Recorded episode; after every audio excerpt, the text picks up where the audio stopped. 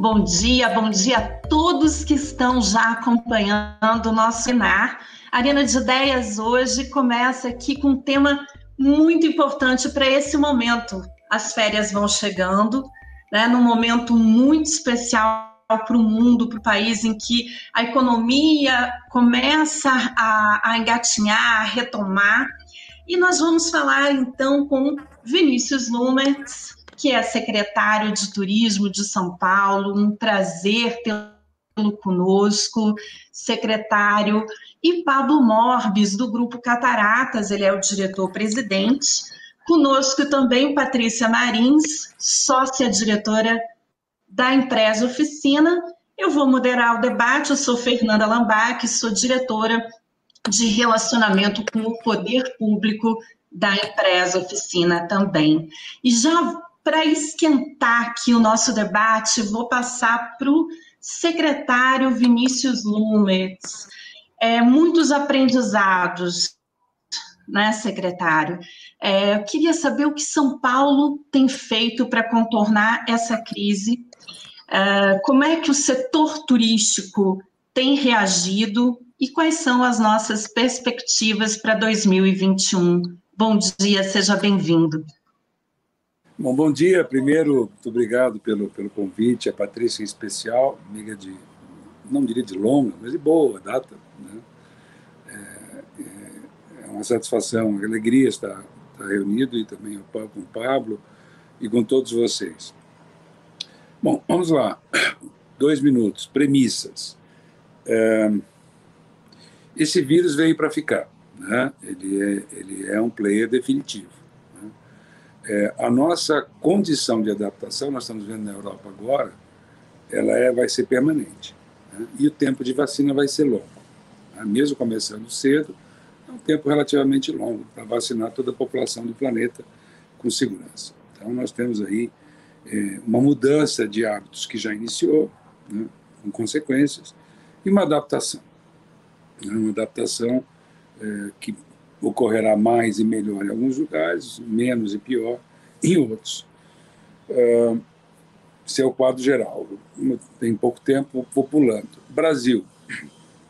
O Brasil teve altos e baixos na condição desse, desse, desse assunto, eu não vou entrar no mérito eh, especificamente, eh, mas teve altos e baixos. Na, na, condição do apoio econômico, uma série de medidas muito boas, eh, acho que falhou na coordenação geral né? coordenação sistêmica geral. Os Estados Unidos também falhou é, nessa visão geral. Internamente em São Paulo nós não falhamos. O que nós fizemos internamente em São Paulo, é, com o plano de contingência e o plano de São Paulo, tecnicamente é, é muito bom.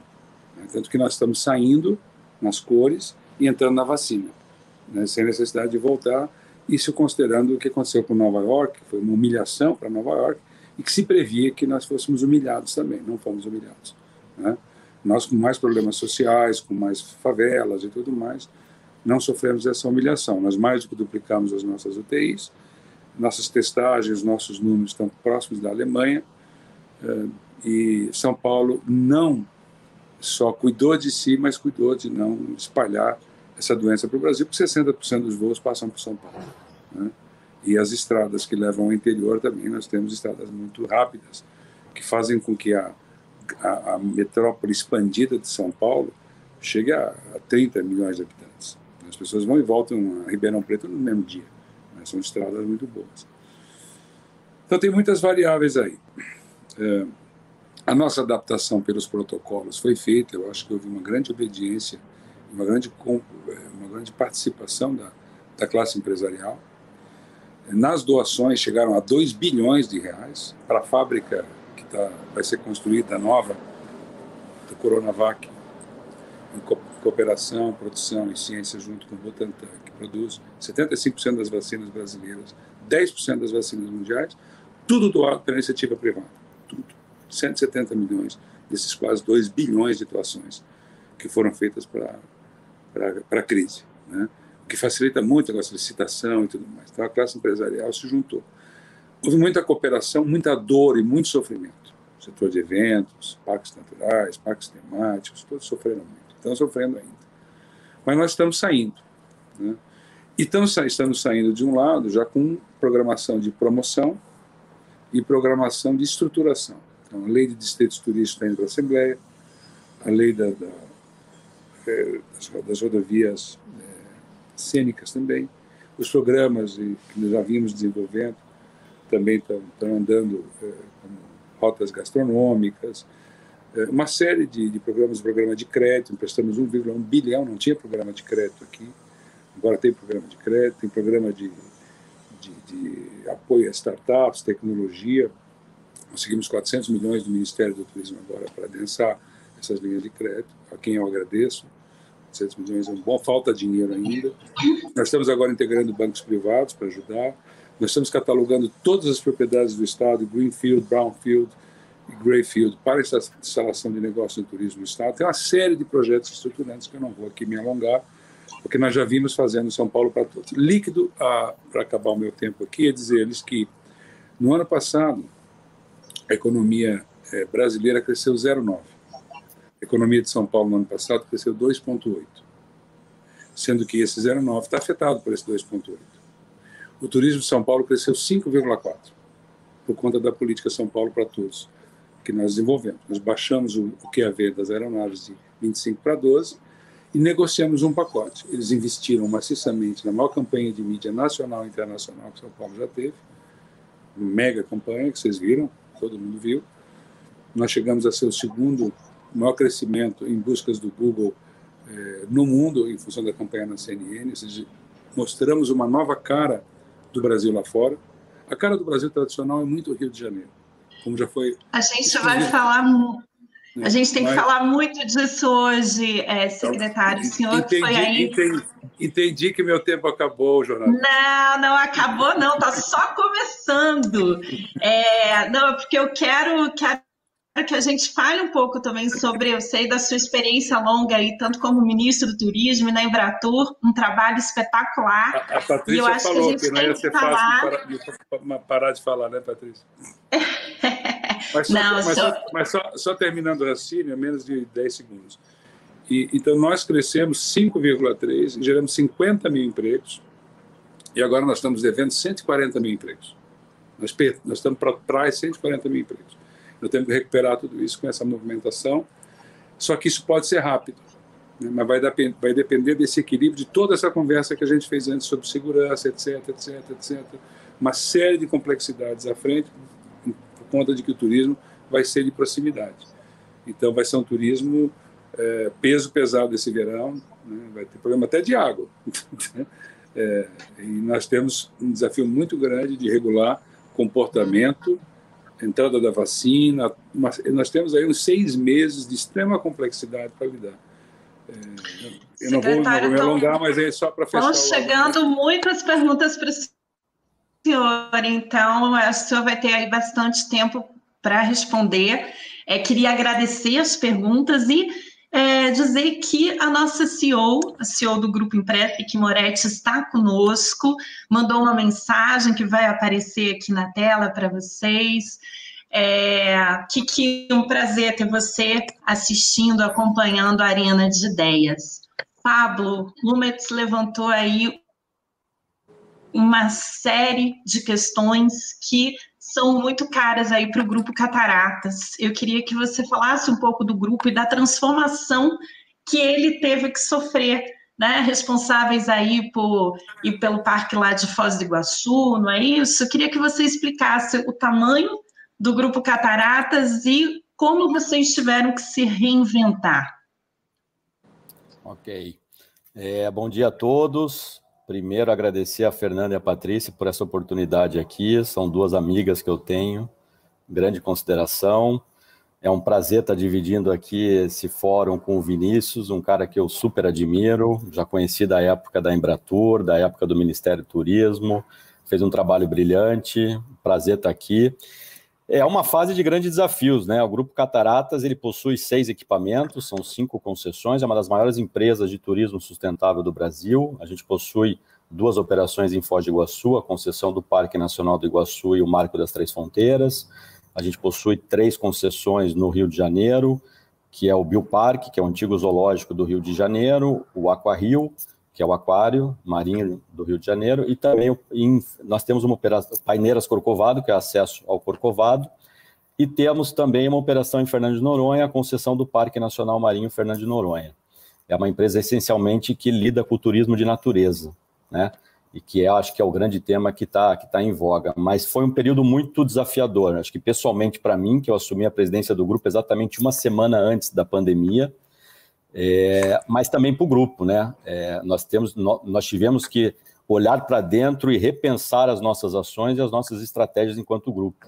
Nós ficamos praticamente cinco meses, praticamente não, nós ficamos cinco meses sem nenhum tipo de receita. Né? As nossas bilheterias ficaram fechadas no dia 17 de março e só vieram a reabrir na primeira quinzena de agosto.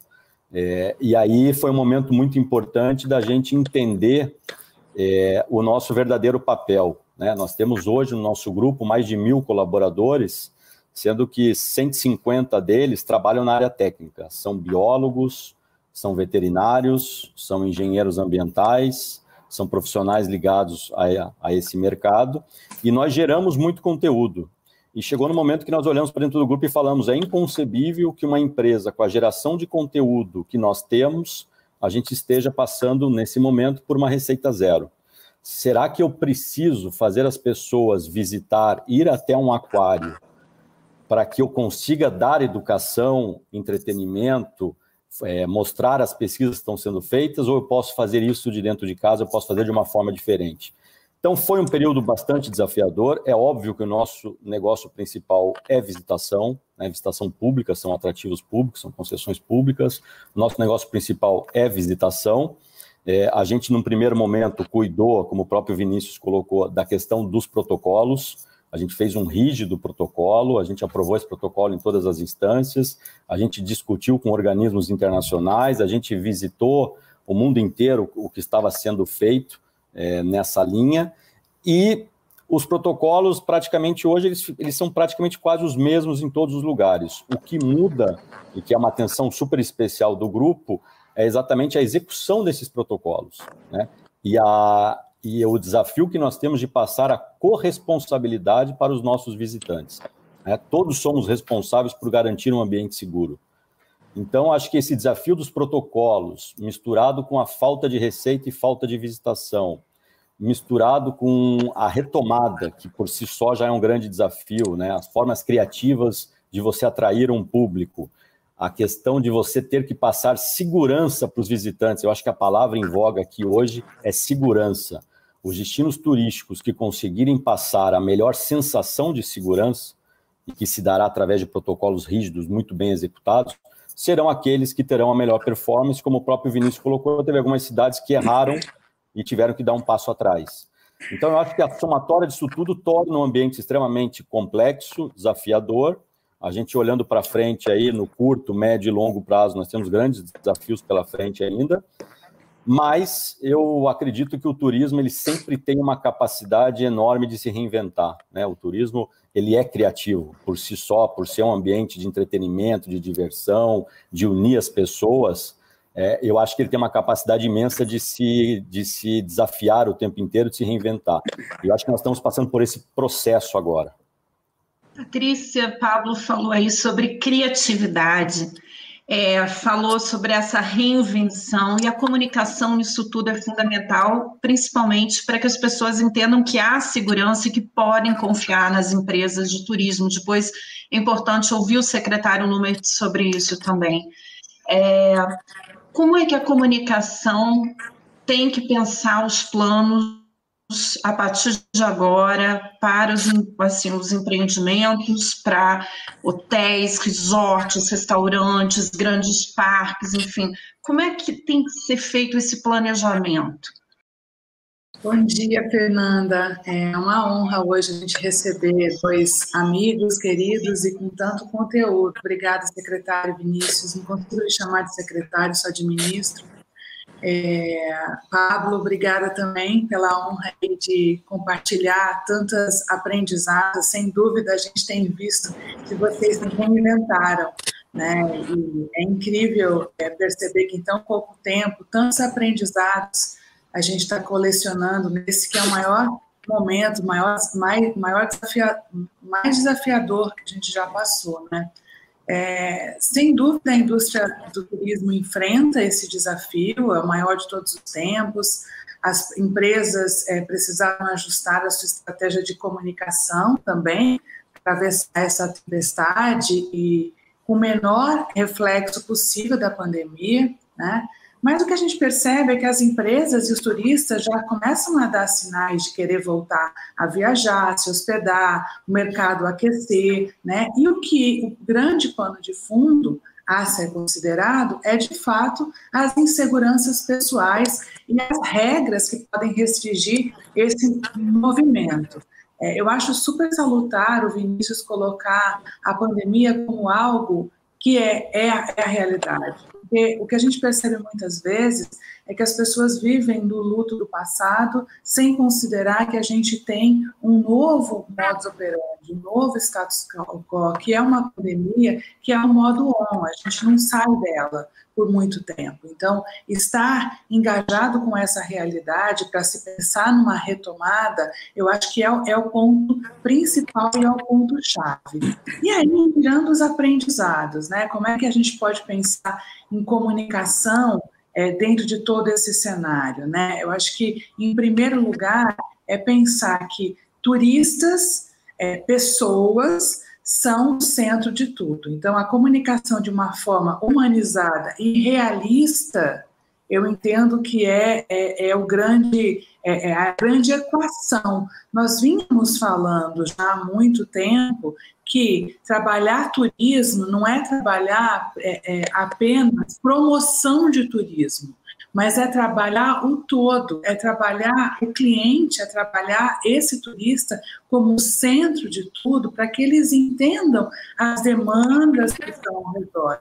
Eu hoje, se eu for fazer uma viagem, eu não vou fazer essa viagem sem pensar, por exemplo, não apenas no equipamento que eu vou passar, no hotel em que eu vou estar, na estrada ou na companhia aérea que eu vou pegar, mas também todo o entorno do lugar que eu vou ficar hospedada. Ou seja, esse olhar sistêmico do turismo, ele se, deve se estender além da promoção do turismo, como era antes a voga da grande divulgação da comunicação de turismo, simplesmente a promoção do turismo pelo turismo.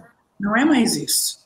Né? A gente tem que pensar agora de um olhar mais abrangente, é um olhar mais de helicóptero na realidade, é um olhar holístico, sem dúvida nenhuma, né? Porque é, como fazer com que esse turista se sinta engajado e se sinta seguro pelo cuidado.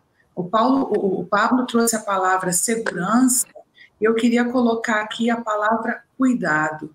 O turista tem que se sentir cuidado. Ele tem que se sentir que ele é ser humano, que ele tem vontades, que ele tem interesses, que ele não é um número, que ele não é mais um número para uma companhia aérea ou um número para entrar num parque temático. Não, ele está no momento onde todas as, as perspectivas dele estão em xeque, é, e a questão do cuidado, é, na minha visão, é o que vai fazer a diferença para esse turista querer continuar circulando e se sentir de fato abraçado por essa empresa, por essa, é, por essa rede hoteleira, por essa companhia aérea, por esse parque temático, ou seja, a maneira como, se ele se sentir esse cuidado, o cuidado pode ser: olha, você não pode vir no meu aquário, mas eu estou levando conteúdo para você olha, você está é, é, tá entrando aqui nesse hotel, mas eu quero dizer que todos os protocolos nós estamos seguindo muito além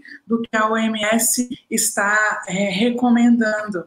Né? Então, é, é esse cuidado é o que eu entendo que tem que ter, não apenas na cadeia turística, mas esse empreendedor turístico, ele tem que entender que ele tem que trazer para a narrativa da comunicação outros elementos que vão além da promoção do turismo.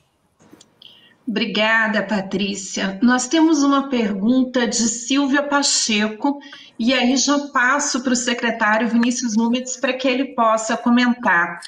Ela pergunta especificamente o que pensam sobre o turismo em Brasília, além do de eventos. Na verdade, eu queria estender um pouco mais. São Paulo tem muito turismo de negócios, né? Turismo de eventos, é, Como é que está sendo essa retomada, secretário? E aí, se o senhor quiser comentar também sobre Brasília, depois passo para o Pablo, para a Patrícia, para que comente. Olha, eu não vou comentar muito sobre Brasília, porque Brasília tem uma secretária, a Vanessa, a Vanessa está fazendo um bom trabalho, ela foi nossa diretora de marketing lá no, no Ministério, uh, mas uh, tem muito espaço para Brasília crescer. Né? Brasília, eu acho que precisa de uma, de, de uma agenda né, de eventos, Brasília precisa mexer um pouco com isso. estavam trabalhando a, a privatização do a concessão do, do parque da cidade, daquela questão do, do estádio, do entorno, né? Então tem, tem boas perspectivas. O hub aéreo é muito forte. Esse hub aéreo passou o Rio de Janeiro já. Então tem, tem, tem excelentes condições no turismo cívico, no turismo é, arquitetônico, né? tem, tem muitos potenciais. A área de gastronomia cresceu muito em Brasília, eu acompanhei, porque eu morei em Brasília em vários momentos, com uma direção do SEBRAE, depois do turismo também, em momentos diferentes, é uma evolução muito importante. E tem toda essa história do Centro-Oeste, né, da âncora pra, para é, um cenário de Goiás, tem, tem cenários fantásticos, né, é, de parques, da Chapada, lá dos Veadeiros, lá, né, tem muita coisa. Eu não vou entrar muito, porque é um, assunto que em si já seria um outro assunto. Aqui em São Paulo, é, a, a, ideia em São Paulo é transformar São Paulo é, de duas formas: divulgando o que tem, são Paulo é desconhecida, turismo, aquela campanha São Paulo para Todos fez esse movimento. Agora nós vamos dosar isso na saída, porque não podemos sair dizendo, ah, vem para São Paulo, vem para São Paulo, vai ser diferente, né? Nós estamos aqui em off, vou dizer para vocês, nós estamos gravando para o ZESP, é uma belíssima peça do nosso jingle, com coral e tudo, sabe, num outro tom, que é esse tom que a Patrícia está falando, o tom do acolhimento, do carinho, da consciência, da reflexão. Né? É, voltando aqui é, na discussão da, desse negócio do vírus, isso aí, 10% só da população pegou esse, esse vírus. Só 10%. Então, a imunidade de rebanho não está pronta, né? não está próxima. Né? A adaptação é uma adaptação, é, eu diria, complexa. Né? complexa. É, e as vacinas. Essa, essa luta, essa busca pra, pelas vacinas. Né? Que leva tempo também. Infelizmente, nós vamos ter autonomia aqui. Né? Não vamos precisar esperar todos os países ricos e desenvolvidos se, se vacinarem para depois ver o que sobra para nós. Não. O Butantan é responsável por 10% das vacinas do mundo e vai produzir em fábrica. Né? Nós vamos conseguir ter isso. Mas isso leva tempo também, leva meses. Né? Uh, e a mutação? Né? A mutação, como na H1N1, nós vamos controlar isso aqui também. Isso é muito importante, controlar a adaptação todo ano. Diante disso, o que, o que fica claro como tendência é que o turismo de proximidade vai ser mais forte, né? Uh, o turismo terrestre vai ser mais forte. Nós estamos hoje com 10% só dos nossos voos internacionais, 45% dos voos para o Brasil, vamos chegar a 65% no final do ano. Né? E, o, e o movimento vai ser de proximidade. Né? Uh, e aí gera desequilíbrios também, mas gera muita, muita oportunidade. Nós calculamos numa poupança nós gastamos aí 20 bi para viajar aqui em São Paulo para o Brasil, mais 20 bi para o exterior. Disso está sobrando no bolso 13 bi, que não foi gasto esse ano, que está para isso. É para viajar. Eu não vou no cabeleireiro, eu vou é viajar. Né? Não vou comprar o carro novo. Esse eu dou viajar. Né? Então, nós vamos aproveitar e estruturar em cima disso. Por isso, essas políticas todas que nós estamos desenvolvendo, de rotas cênicas, rotas gastronômicas, é, dos distritos turísticos, atrair parques temáticos, é, você está acompanhando aí as nossas licitações, né? Nós estamos fazendo duas, duas permissões agora, a Ilha de Anchieta e Cardoso, os parques, né? Nós estamos fazendo o zoológico, é, que vocês deverão participar da concorrência, e, e também o Jardim Botânico, o, vários projetos estão, sendo preparados nessa direção. Parques temáticos... Secretário, e... E o turismo de negócios, secretário, que a, a Silvia que ela tem uma preocupação, ela fala em turismo de eventos, e eu queria acrescentar esse turismo de negócios. Patrícia viajava muito, né, Patrícia? Depois podia contar um pouco como é que foi sua história esse ano, que deve ter ficado muito tempo mais aqui em Brasília, né? Eu só, só pedir para fazer uma distinção. Existe o turismo corporativo, né, que caiu muito, e existe o turismo de negócio de feiras, que caiu muito mais. Né? Então, as, reuniões, as reuniões, vamos dizer assim, é, o pessoal brinca aqui em São Paulo que o pessoal da Faria Lima está na, na Boa Vista, está na, tá na, tá, tá em Ubatuba, está tá por aí espalhado, né? Um trabalho online, todo mundo uma espécie de sabático, né? Também ficou assim, né? Mas isso tem um limite, porque a produtividade das empresas está caindo. Né? A cultura empresarial ela é, é, é, é algo ah, que precisa ser retroalimentado. Né? Você tem um gás e você pode ficar distante, mas esse gás vai murchando. Né? Os contatos, tudo isso são essenciais. Né? É, você consegue aproveitar um ciclo, uma certa inércia, e depois precisa se reunir. Precisa re, realimentar tudo isso. Né? Então, tem uma equação complexa aí que vai depender da questão dos protocolos, e aqui eu não tenho tanto tempo para explicar, uh, e vai depender desses graus de segurança que se vai aprendendo a atingir. Aprendendo a atingir. O que há de esperança também é que a tecnologia vai estar do nosso lado. Né? Eh, essa ideia de teste de saliva, por exemplo, é uma coisa que está surgindo. Né? É um teste rápido de saliva e você já entra no avião, testado e vai embora. Né? Então, tem muitas coisas que vão acontecer no chamado novo normal que nós não conseguimos enxergar ainda que vão acontecer, porque estão sendo pesquisadas por bilhões e milhões e milhões de pessoas com bilhões e milhões de dólares, né? em todas as áreas. Nós vamos ser surpreendidos também com adaptação. Né? É, a resiliência do turismo não é só a resiliência do turismo. Aliás, uma coisa importante: nunca antes na história da humanidade, para nós que estamos envolvidos com turismo e viagens, travel and tourism, ficou tão claro a importância disso. Agora ficou bem claro. Se alguém tinha dúvida que isso era importante, agora está claro. Para todo o sentido do, do, do, que, do que é comércio, negócios, aproximação, tolerância, né, todas as forças do turismo e viagens, né, está muito claro o preço e o valor disso. Né? Isso nos permite também ocupar um espaço político mais justo para a tese do turismo. Né? e desenvolver o nosso mercado interno. Eu queria só terminar essa, essa minha fala com uma reflexão é, sobre até um livro que eu organizei, escrevi um tempo atrás, chama Brasil Potência Mundial do Turismo. Né? O Brasil é o maior potencial natural para desenvolver o turismo no planeta e um dos maiores potenciais culturais. Essa é a oportunidade que nós temos para fazer isso. Né? Nós temos dois grandes potenciais: agribusiness e turismo. E os dois pela mesma razão: tamanho. Tamanho. É por tamanho. É porte mesmo. Né? É variedade, é diversidade.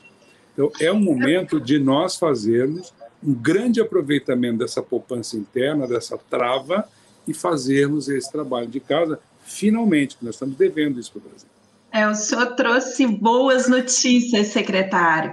Pablo, é, você tem aí já um, uma retomada nas atividades de visitação dos parques, é, e você falou muito é, dos pilares aí do Grupo Cataratas, falou em educação, conservação, né, muito mais hoje do que o próprio entretenimento.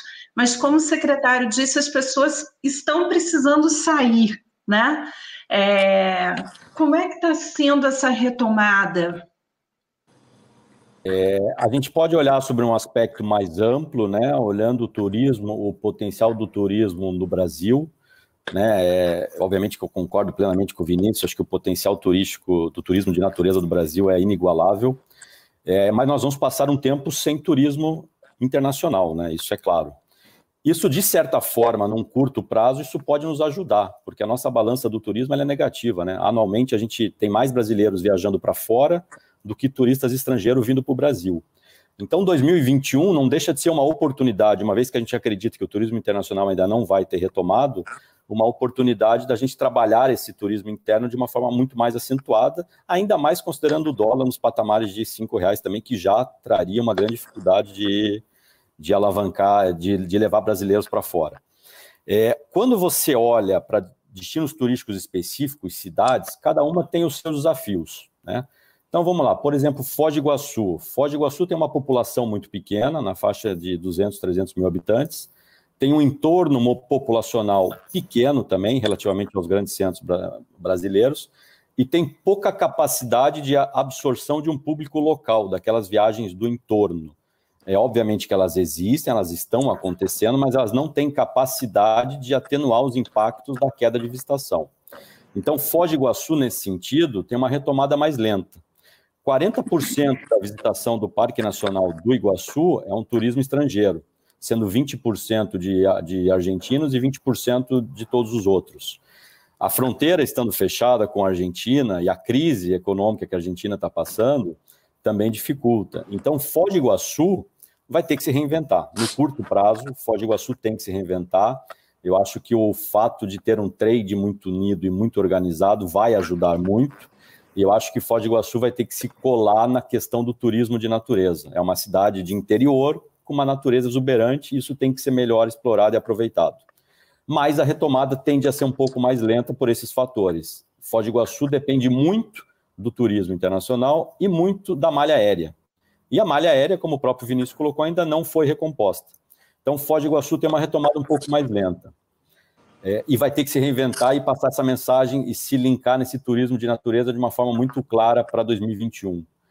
Quando a gente olha o Rio de Janeiro, o Rio de Janeiro já é um grande centro, né? O Rio de Janeiro, a grande Rio de Janeiro, nós temos aí um universo de 12 milhões de, de pessoas.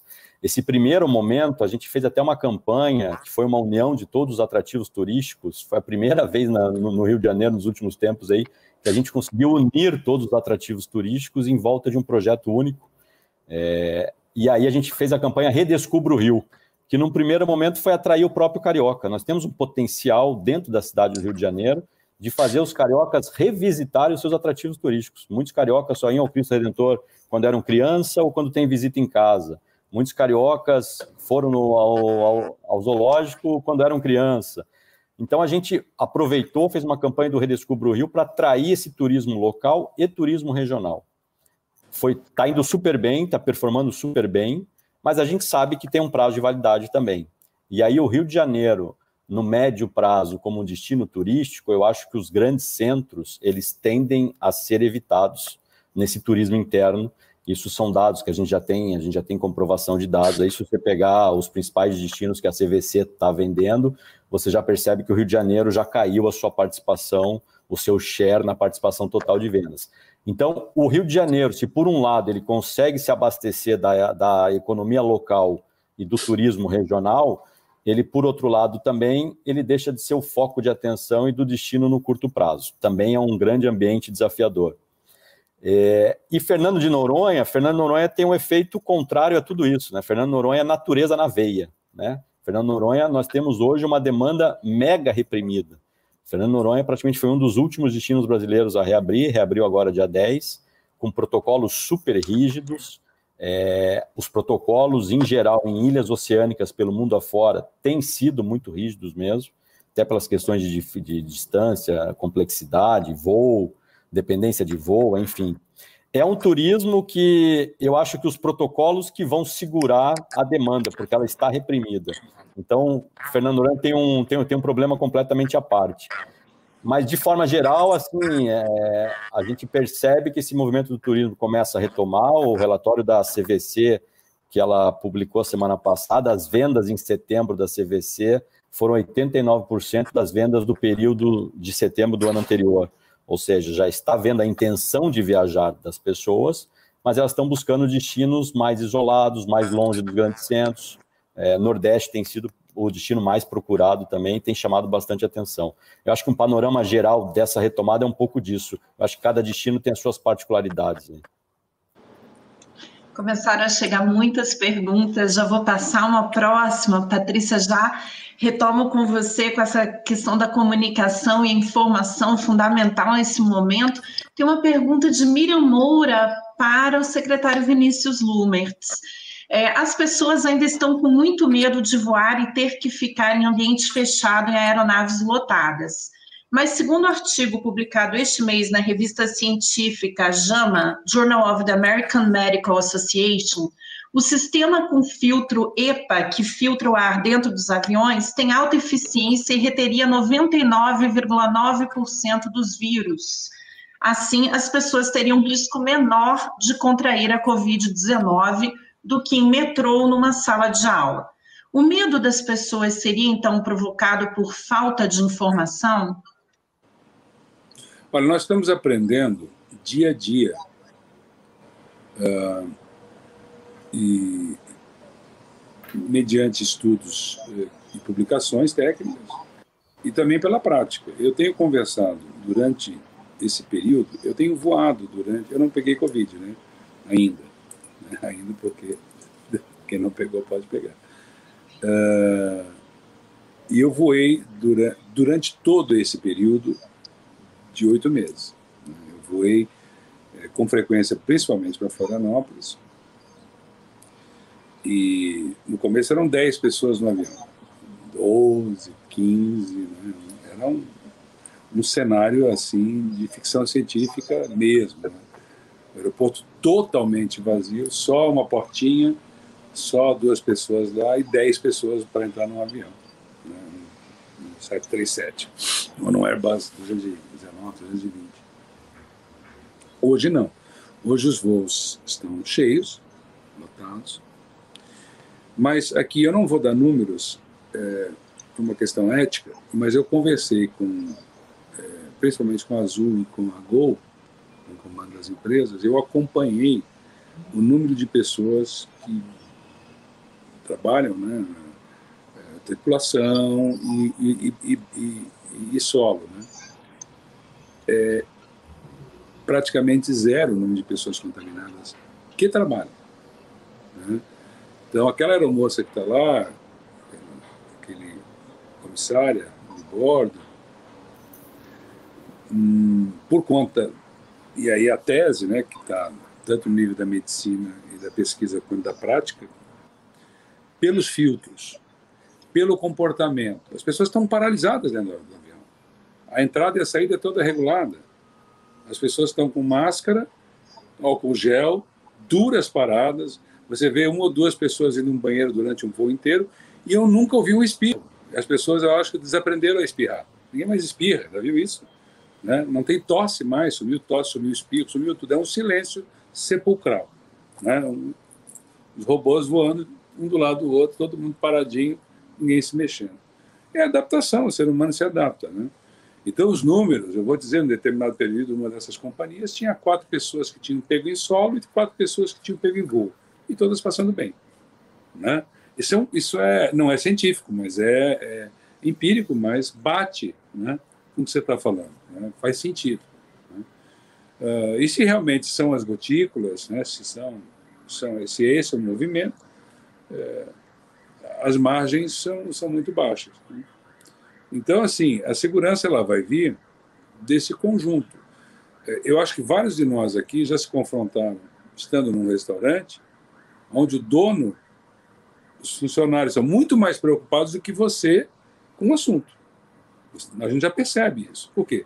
Porque se o restaurante não oferecer isso, a Patrícia falou, não oferecer isso, né, uh, ele não está oferecendo o prato principal, que é, que é esse sentimento de segurança. Acontece que para os funcionários do proprietário, isso é mais importante do que para você, porque é a própria subsistência do negócio. Né? Então, você quase enfia um álcool na tua cara. E, né, há muito, eu percebo muito cuidado, principalmente aqui em São Paulo, mas onde eu tenho ido também. Lógico, tem exceções, a imprensa cobra as exceções, isso é bom, mas eu acho que nós temos que manter essa chama da adaptação. Nós não podemos baixar essa guarda. Né? É, enquanto vem a ciência, vem a tecnologia, vem a vacina. E não ter mais episódios como esse que nós tivemos ontem da vacina, que foi lamentável a discussão como está acontecendo. Né? O Butantan e a que ser respeitados, ponto. Não tem mais discussão sobre isso. Isso é uma discussão é, que nos joga para a República das Bananas, né? Republiqueta das Bananas, não é por aí. Né? O Brasil tem, tem, tem nível, tem, tem condições de, de operar uma, uma, uma gestão de segura, segura para a transição entre eh, os protocolos, a manutenção dos protocolos e a vacina. Aí nós passaremos aí uns seis meses, oito meses, a gente sai do outro lado. Né? E com o crescimento econômico, porque nós precisamos voltar a crescer e nós vamos crescer. A saída é em V. A questão ela é em V agora, mas esse V vai abrir. Ela, ela é assim, mas vai fazer assim. Por quê? Porque uma coisa é retomar o consumo e a, e a produção para os níveis anteriores, porque tem falta de estoque, tem uma série de questões, e a outra é a manutenção disso. Então, o desemprego vai vir ali em março, 15 milhões de empregados. Nós vamos ter uma operação também econômica complexa, e para isso nós temos que estar muito unidos, né? é, para manter a, a sanidade política numa época complexa. Nós temos que manter a sanidade política é, e as pessoas né, usar os seus próprios neurônios para tirar as conclusões. Né? Cada um de nós tem 100 milhões de neurônios na cabeça. Né? O que, que é nosso interesse da nossa família? O que, que é do interesse da nossa economia? O que, que é o nosso interesse coletivo? Né? Isso tem que imperar para que nós não tenhamos retrocessos. Né? Nós estamos vendo aqui a Argentina ao nosso lado, a Argentina está com 45% da sua população abaixo do nível de pobreza. 45%, um país que já foi a quinta economia do mundo. Nós temos que prestar muita atenção no que nós vamos fazer por aqui, não só para nós, mas para a América Latina inteira. Eu conversava ontem com o presidente mundial da RAP, que está no Brasil, o presidente vai ficar aqui, é um dos, um dos fundadores, e ele concorda com isso. Ele é colombiano, a Colômbia é importante, o Chile é importante, mas aqui para o nosso hemisfério é o Brasil. Nós temos que solucionar para nós e para os outros. Aqui na região, nós temos que dar bons exemplos. Né? E eu acho que essa gestão, é, Covid, todo, é, todo, todo esse conjunto, pode ser oportunidade para nós também. Pode ser oportunidade para a gente amadurecer. Né? Perfeito, secretário. É, Pablo, uma pergunta polêmica para você de Henrique Cristiano Silva. Foz do Iguaçu possui um potencial turístico gigante, com variadas opções, desde mercado de compras, negócios, ecoturismo, gastronômico, etc. Em se tratando de uma agenda anual, a cidade não deixa a desejar? Poxa, de forma alguma. É, eu tenho comentado aí que Foz do Iguaçu é a bola, de, bola da vez do turismo nacional os investimentos públicos e os investimentos privados que estão sendo feitos em Foz do Iguaçu, não tem nenhuma cidade turística do Brasil fazendo. Nós temos hoje, se você for lá, nós temos hoje diversos é, atrativos turísticos em fase de lançamento ou fase de construção. Nós temos diversos hotéis de Foz do Iguaçu ampliando a sua capacidade. Nós temos novos hotéis indo para Foz do Iguaçu. É, nós temos aí um potencial enorme de visitação e o Parque Nacional, aí sim, o Parque Nacional hoje ele recebe 2 milhões de visitantes e com tudo isso acontecendo, muito provavelmente em 10 anos, eu acho que nós temos uma capacidade imensa de aumentar essa, essa visitação de forma bastante acelerada e ele precisa de uma grande revitalização, né? o nosso contrato aí se encerra praticamente no ano que vem, e aí vai estar tá se discutindo agora um novo projeto, mas um novo projeto pensando no futuro do parque para os próximos 30 anos, que eu acho que é uma obra muito importante e fundamental também para o destino Foz do Iguaçu, além de todas as obras de infraestrutura pública que estão sendo realizadas, ampliação da pista do aeroporto, ampliação do terminal de passageiros, a segunda ponte Brasil-Paraguai. Eu olho hoje para o Brasil e vejo Foz do Iguaçu despontando aí num curto prazo como destino turístico aí que vai receber o maior número de visitantes, que vai apresentar o maior crescimento.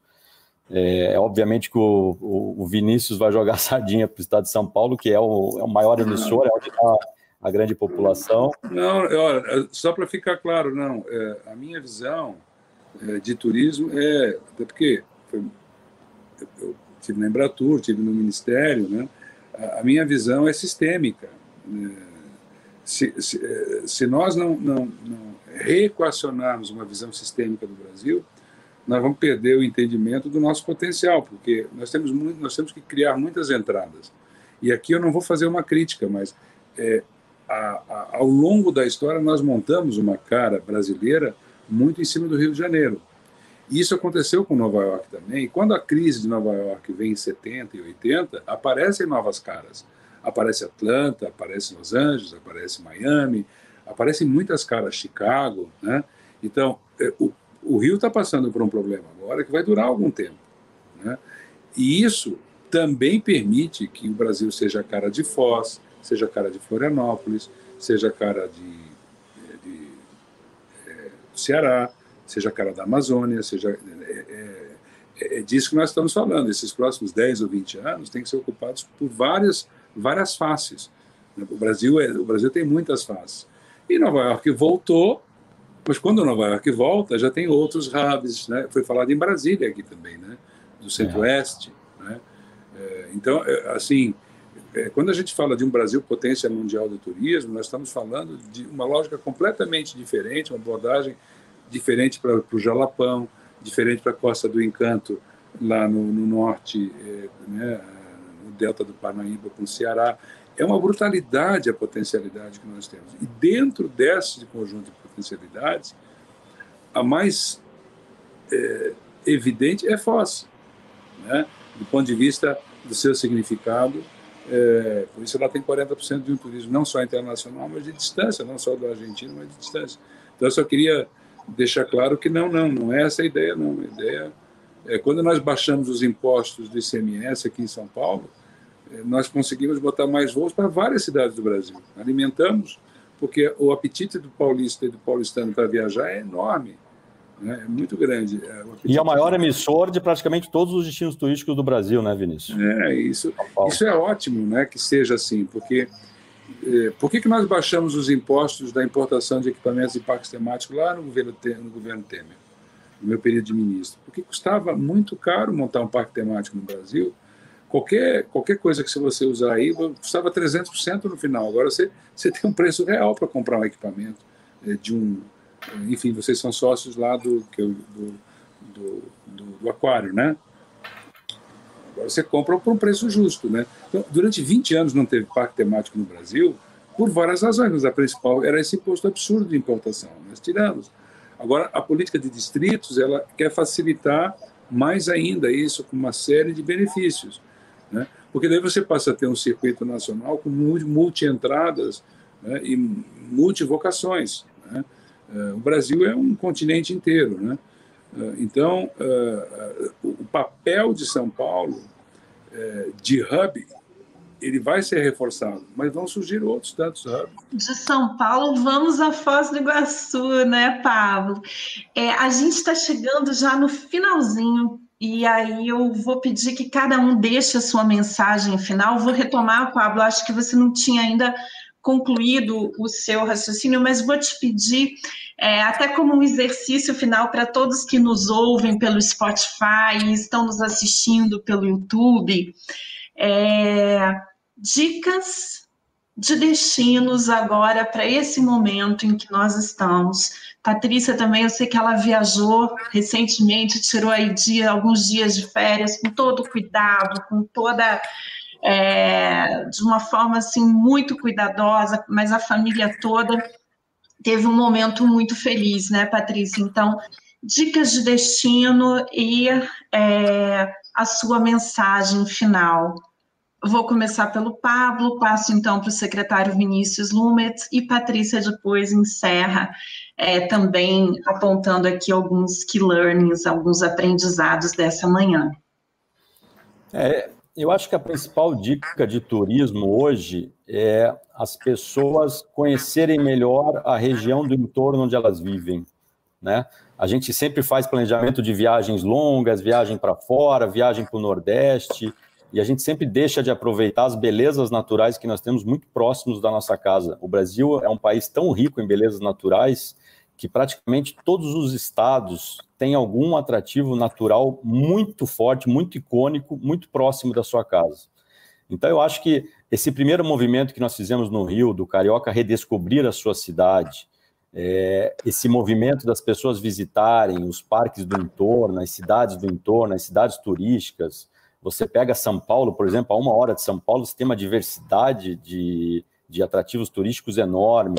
Então, eu acho assim, com essa restrição da malha aérea que ainda ocorre, né, eu acho que é super importante as pessoas realmente aproveitarem é, essa, essa unidade do entorno, cidades próximas aí a 500, 600 quilômetros que você consegue fazer uma viagem de carro super agradável e aos poucos, conforme for tendo essa, essa, essa sensação de segurança mais acelerada, e que eu concordo totalmente com a Patrícia, que passa pelo cuidado, Né? Não adianta você fazer protocolos rígidos de segurança se você não mostrar que você está é, cuidando das, das pessoas. Acho que essa mensagem é muito forte que fica aqui. É, até as pessoas terem essa sensação de segurança, esse, sentimento de cuidado e começarem a fazer umas viagens mais longas. É, e o Brasil, pô, o Brasil, eu acho que o Brasil é a hora do brasileiro aproveitar o seu país, né? Se nós temos tantos brasileiros indo para fora, 2021 é um ano de ficar aqui dentro, é um ano de aproveitar nossas riquezas. Nós temos, porra, nós temos atrativos para quem gosta de montanha, quem gosta de mar, quem gosta de selva. Nós temos uma infinidade de atrações eu acho que nós temos que tirar o ano de 2021 aí para efetivamente conhecer o nosso país a fundo. Né? Quantos brasileiros conhecem Lençóis, Jericoacoara, Fernando de Noronha, Jalapão, Chapada dos Guimarães, Chapada dos Veadeiros? Gente, é uma infinidade. Foz do Iguaçu, né? Muitos brasileiros, por incrível que pareça, ainda não conhecem uma das maiores belezas naturais do mundo, se não a melhor. Então, acho que o que fica é a mensagem da gente realmente curtir no primeiro momento o nosso entorno e depois curtir o Brasil. É, gostaria muito de agradecer, foi super prazeroso participar desse fórum aqui. Eu acho que o Grupo Cataratas está no momento efetivamente é, estratégico de repensar efetivamente a sua forma de trabalho. A gente não tem que, como eu já tinha colocado, a gente não tem que ser tão dependente da nossa visitação. A gente tem que trabalhar o nosso conteúdo. A gente está desenvolvendo um projeto grande agora de transformação digital. A gente é uma academia, uma universidade ao ar livre, né? A gente lida com animais e com a natureza o tempo todo. São assuntos que estão em voga, que estão cada vez são tendências, cada vez há mais interesse das pessoas em ter mais informações é, é, sobre esses tópicos, e a gente tem sim que, que formar uma nova unidade de negócio dentro do grupo que pense tudo isso, que pense na formatação de conteúdos é, vinculados à educação, vinculados à pesquisa, vinculados à conservação, a gente está passando pela década da restauração, né? A ONU declarou a década da restauração, ou seja, não basta mais conservar, nós temos agora um desafio enorme de restaurar tudo aquilo que o homem degradou ao longo dos últimos tempos. Então, eu acho que a gente efetivamente fica essa mensagem, está repensando o nosso negócio como conteúdo, como empresa, focando mais na, na parte da educação, pesquisa, conservação, Obviamente que sempre trazendo o entretenimento, no final do dia as pessoas querem sentir prazer, querem ser felizes, querem ter conexão com a natureza. Eu acho que é um pouco disso, eu agradeço, fico à inteira disposição de vocês aí. Obrigada, Pablo. Secretário Vinícius Lumetz, sua dica para o turismo brasileiro e a sua mensagem final. Olha, eu vou fazer coro com tudo que foi dito aqui pelo, pelo Pablo sobre a questão do turismo de proximidade. Uh, e que disse a Patrícia sobre cuidado também. Uh, mas eu vou falar sobre um outro ângulo, que é o da oportunidade. Uh, o Brasil é uma história constante, não de falta de oportunidade, mas de perda de oportunidade. É, nós temos ciclos da nossa evolução que normalmente são tardios, as nossas, nossa evolução histórica sempre é tardia, se comparada com principalmente Estados Unidos, mas vários países da América Latina em alguns quesitos. Independência, república, proclamação da escrava, da, do fim da escravatura, o último país a acabar com a hiperinflação no planeta e descobrir o déficit público em, no ano passado. A descoberta do déficit público foi pelo, pela Thatcher em 90, eu morava na Inglaterra na época, nós levamos quanto? 50 anos para descobrir que déficit público é um problema.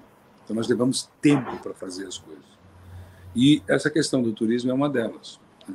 Tem outras que nós levamos muito menos tempo. Agribusiness, nós fomos muito rápidos, fomos muito bem. Nos integramos nas cadeias internacionais somos um sucesso. Ainda temos muito que melhorar na produtividade.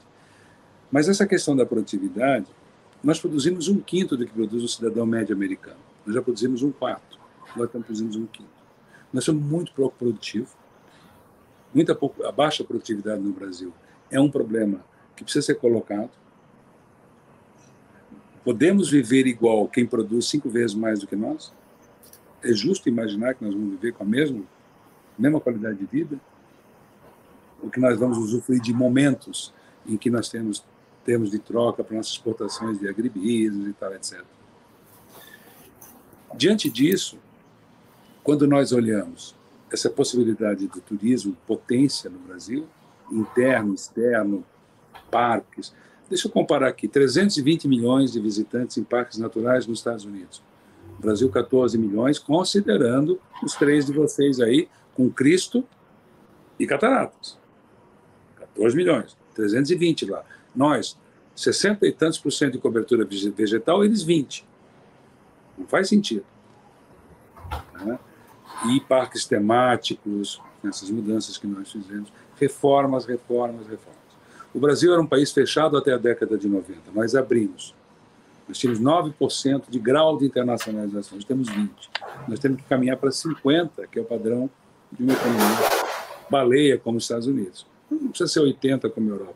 Nós podemos reindustrializar o Brasil, o turismo pode ajudar a fazer esse trabalho, mas quando nós olhamos um clássico, isso é um clássico do, do, do, do Fórum Econômico Mundial, maior potencial natural para o turismo, oitavo maior potencial cultural para o turismo, primeiro natural e oitavo cultural.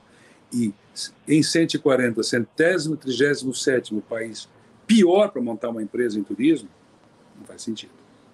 Dez anos para licenciar um resort. Olha os problemas que você sabe, o Pablo sabe, a Patrícia sabe.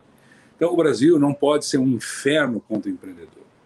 O Brasil não pode mais ser isso. Nós temos que mudar. Né? Nós temos que criar um ambiente amigável e atrair investimentos. Nós vamos fazer agora um roadshow mundial da retomada 21, 22 São Paulo. Por quê? Porque nós não temos poupança aqui dentro. Nós poupamos 12, 13% do PIB. Então nós só podemos investir 12, 13%. Mas nós precisamos investir 25% de um PIB anualmente. Então falta metade. Tem que atrair. Você atrai, você chama. Nós agora fizemos uma, uma privatização de uma rodovia aqui de 14 bilhões para o Fundo de Singapura, a PIP. Né? Nós temos 21 aeroportos para fazer concessão. Temos parques naturais. Esse é o movimento que nós vamos fazer. Porque é o realismo, não tem poupança e não tem produtividade. Vamos falar a realidade. Né? E esse potencial precisa ser usado a nosso favor. Deixa eu fazer uma comparação. O Pablo sabe o que, é que eu vou dizer sobre esse aspecto. Os Estados Unidos têm um Departamento Nacional de Parques. O nosso ministério não tem uma diretoria de visitação de parques. Por quê? Ideologia.